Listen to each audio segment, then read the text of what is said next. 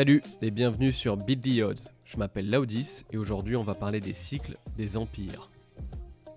Début décembre, le podcasteur Joe Rogan enflammait la toile en partageant une image des cycles présumés d'une civilisation. Des hommes, avec un grand H, faibles, impliquent une période difficile, qui forge des hommes forts, menant à une société confortable, créant à son tour des hommes faibles, et ainsi de suite.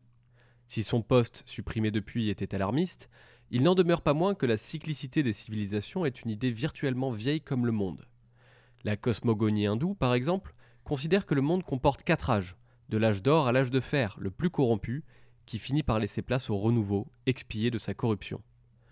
Le philosophe arabe Ibn Khaldoun a popularisé au XIVe siècle des cycles de civilisation, affirmant que chacune possède en son sein les germes de sa décadence. En Europe, l'œuvre de Thomas Cole, baptisée Le cours de l'Empire, est une série de cinq tableaux peints au XIXe siècle, décrivant une nature sauvage qui devient une ville, puis un empire cupide, avant de se plonger dans une guerre qui permet à la nature de reprendre ses droits. Quant à la Chine, les dynasties depuis 3000 ans sont soumises au mandat du ciel. Les catastrophes naturelles et pandémies étaient des signes d'une réprobation divine, légitimant une rébellion du peuple pour instaurer une nouvelle dynastie. Ça te rappelle quelque chose? Pourquoi seuls 41% des Américains font au moins modérément confiance aux médias, contre 76% il y a 50 ans? Pourquoi les Américains sont au plus haut point de polarisation politique de leur histoire récente? Pourquoi les jeunes générations semblent-elles irréconciliables avec les boomers, comme ils les appellent? Pourquoi l'inflation explose? Pourquoi, après une période de paix relative aussi longue, il semble que l'équilibre géopolitique mondial se fissure? La Russie a pris la Crimée avec une relative facilité, menace d'envahir l'Ukraine, et la Chine multiplie ses actions pour récupérer Taïwan dans une impuissance totale des observateurs internationaux. Et si tout cela était lié Et si l'âge d'or d'après-guerre était l'exception plutôt que la règle? En observant ces signaux, le fondateur du fonds d'investissement Bridgewater, Ray Dalio, s'est plongé 15 siècles dans le passé pour essayer de mieux comprendre la place des États-Unis dans l'histoire et mieux se préparer au futur. Il en fait l'exposé dans l'ouvrage Dealing with the Changing World Order. Mon métier, en plaçant l'argent des autres, est d'anticiper ce qui va se passer, dit-il. Si je me fais surprendre par des événements qui sont déjà arrivés par le passé, je suis entièrement responsable. Lors de mes discussions avec les chefs d'État et les patrons des grandes entreprises, j'ai réalisé que personne n'avait une compréhension de l'histoire qui dépassait sa propre durée de vie. Comment peuvent-ils prendre des décisions pour le long terme? D'après Dalio, pour comprendre notre présent, il faut avoir étudié le passé. Le problème avec la plupart des gens, toujours d'après lui, c'est qu'ils ne cherchent que dans leur passé. Ils sont donc totalement aveugles au cycle dès qu'ils dépassent la durée d'une vie. Et ils se font surprendre par des événements prévisibles. Pour lui, les cycles financiers se font sur une période de 50 à 75 ans, et les cycles des empires sur 15 à 20 décennies. Par conséquent, la plupart des gens finiront leur vie dans un cycle différent de celui dans lequel ils ont grandi, d'où l'incompréhension entre les générations. Mais qu'est-ce qui régit ces cycles? L'établissement d'un empire, d'après Dalio, est l'addition de plusieurs facteurs clés. Les finances, d'abord, doivent être en bon état, des taux d'intérêt faibles et peu de dettes. En général, les périodes de crise permettent de remettre les compteurs à zéro et de repartir sur des bases saines. Puis viennent les facteurs internes, comme le capital humain. Le niveau d'ordre dans le pays est dépendant de sa culture, des rapports entre ses individus et ses systèmes de pensée, comme les religions, mais aussi de la qualité de ses dirigeants. Enfin, viennent les facteurs externes, comme la concurrence commerciale et militaire avec les autres pays. Des facteurs hérités, comme la géographie et la géologie, sont aussi indispensables à l'alchimie.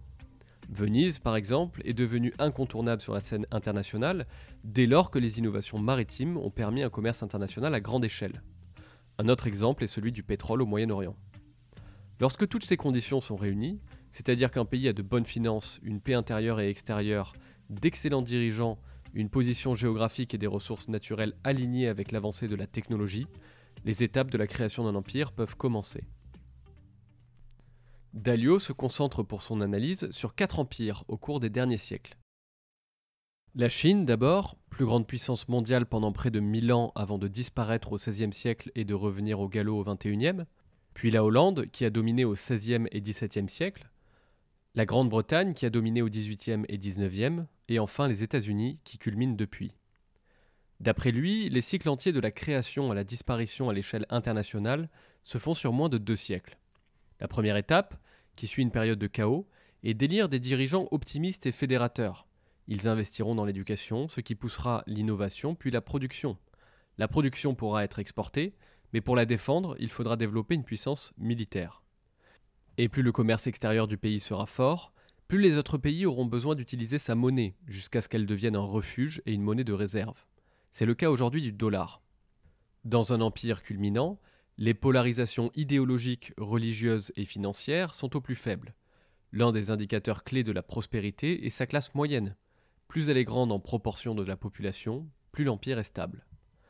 Chaque domaine renforçant les autres, un cercle vertueux mène à une accélération rapide du progrès.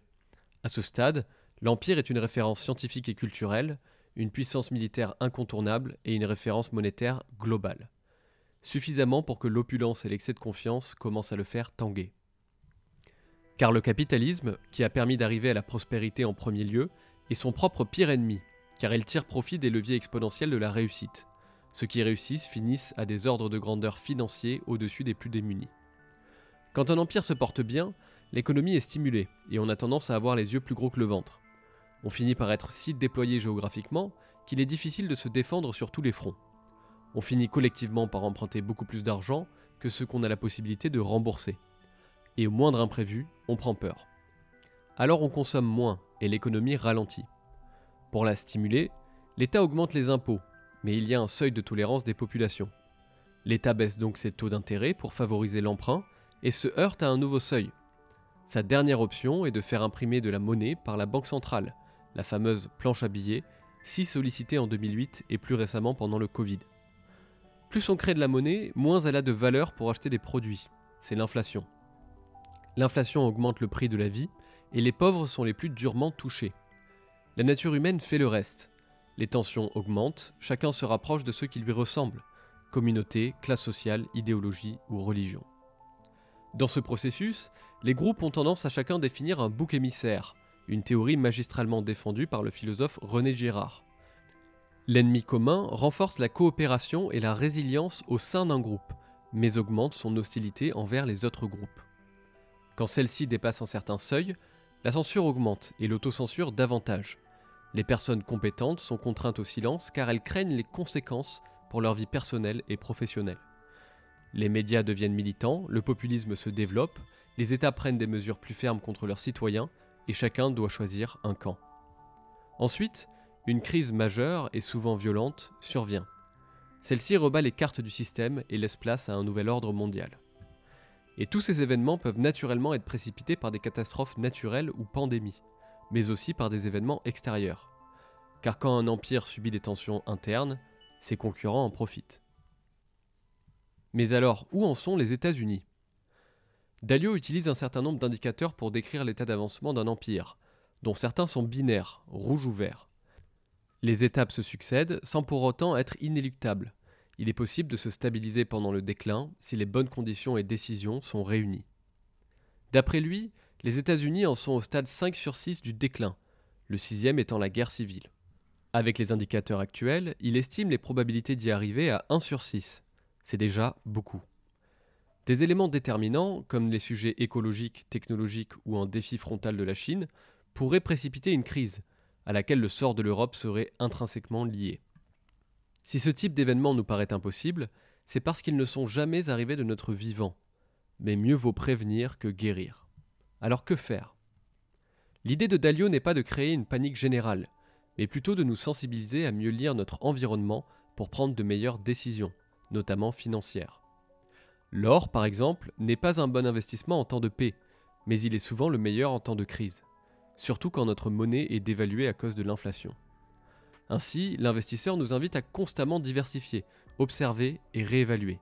Les périodes de crise sont systématiquement synonymes d'opportunité. Sur le long terme, il y a de quoi être optimiste. Malgré les crises, nos civilisations sont en progression rapide sur tous les fronts depuis des millénaires. Jamais la faim dans le monde et la mortalité infantile n'ont été si faibles.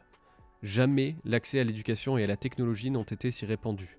Et jamais l'inventivité humaine n'a été plus débridée. Si l'Occident tangue, il a les ressources humaines et intellectuelles pour surmonter ces défis. Il faudra prendre de la hauteur et surtout nous efforcer de différencier les symptômes, comme le populisme, des causes, comme la crise existentielle d'un empire fragilisé. Rendez-vous dans 10 ans.